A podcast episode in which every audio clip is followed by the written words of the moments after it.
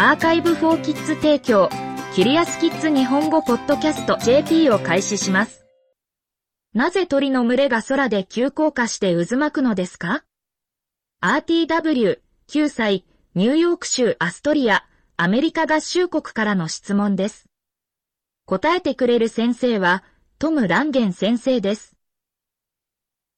マーマレーション、ざわめきと呼ばれる何千ものムクドリの変幻自在の群れは、見るのが驚くべきものです。75万羽もの鳥が飛行中に一緒に参加します。鳥が広がり、一緒になります。群れは分裂し、再び融合します。マーマレーションは絶えず方向を変え、数百メートル上方に飛んでから、ほとんど地面に衝突するかと思えるほどズームダウンします。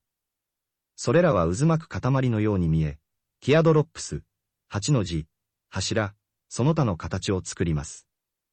ムクドリは時速50マイル、時速 80km まで飛ぶので、マーマレーションは速く動くことができます。ヨーロッパムクドリやホシムクドリは、多くの鳥と同様に、餌を探したり移動したりするときに群れと呼ばれるグループを形成します。しかし、マーマレーションは違います。この特別な種類の群れは、何千もの羽ばたきとソフトな飛行中のさえずりから発生する低雑音の音にちなんで名付けられました。日没の約1時間前の、秋、冬、早春、鳥が眠る場所の近くでマーマレーションが発生します。この壮大な空中展示のおそらく45分後、鳥は一斉に彼らのねぐらに落ちて夜を過ごします。チャプター1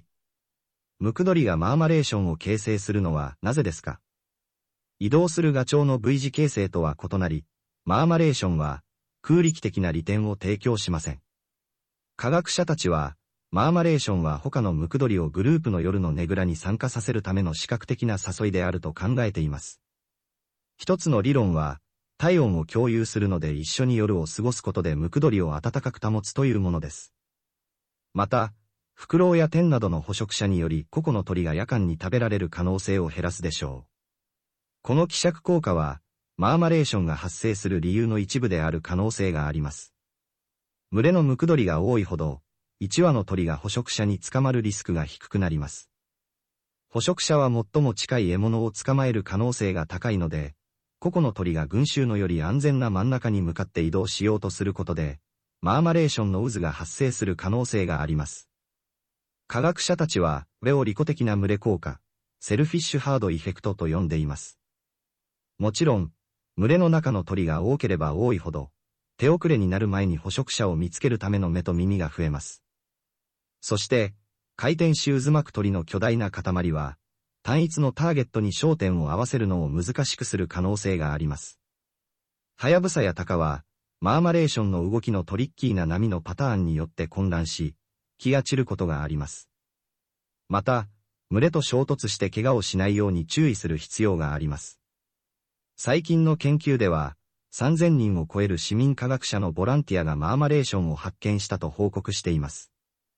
それらの3分の1は、猛禽がマーマレーションを攻撃するのを見ました。その観察は、捕食者から鳥を保護するのを助けるためにマーマレーションが形成されることを示唆していますが、例えば、そもそも巨大なマーマレーションが鷹を引きつけたものである可能性もあります。チャプター2。ムクドリはどのように行動を調整しますか？マーマレーションにはリーダーがなく、計画にも従いません。代わりに、科学者たちは、周りの他の鳥がしていることを観察するムクドリによって動きが調整されていると信じています。真ん中の鳥は、その端とそれを越えて、すべての側面の群れを通してみることができます。どういうわけか、彼らは群れが全体としてどのように動いているかを追跡し、それに応じて調整します。マーマレーションの中で何が起こっているのかを知るために、何人かの研究者は同時に多くのカメラを使ってマーマレーションを撮影します。次に、コンピュータープログラムを使用して、個々のムクドリの動きを追跡し、群れの 3D モデルを作成します。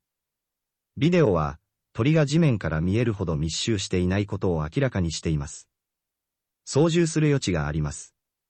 ムクドリは前や後ろよりも隣人に近いです。橋のムクドリは頻繁に群れの奥深くに移動します。数学者やコンピューター科学者は、鳥が群れで従う可能性のあるルールを使用して、仮想のマーマレーションを作成しようとします。例えば、隣人と同じ方向に移動したり、近くにいて衝突したりしないようにします。これらのシミュレーションから、角取りは7人の隣人を追跡し、混沌とした混乱の中でマーマレーションが崩れないように、彼らが何をしているかに基づいて調整する必要があるようです。そして、彼らはできるだけ早く飛んでいる間、これらすべてを行います。ミツバチを含むいくつかの群れをなす昆虫のグループがそうであるように、魚の大きな群れはマーマレーションのように振る舞うように見えることがあります。これらの同期した動きはすべて、フラックス、herd、swarms、schools などと呼ばれる群れの内側で非常に早く発生する可能性があるため、かつて一部の科学者は動物の ESP、超能力が必要だと考えていました。生物学者、数学者、物理学者、コンピューター科学者、エンジニアはすべて、動物がこれらの展示をどのように実行するかを理解するために取り組んでいます。もちろん、好奇心がこの研究を推進しています。しかし、それはまた、タイトなフォーメーションで移動し、衝突することなく強調したグループで作業できる自動運転車の開発を支援するなど、実用的なアプリケーションも持つ可能性があります。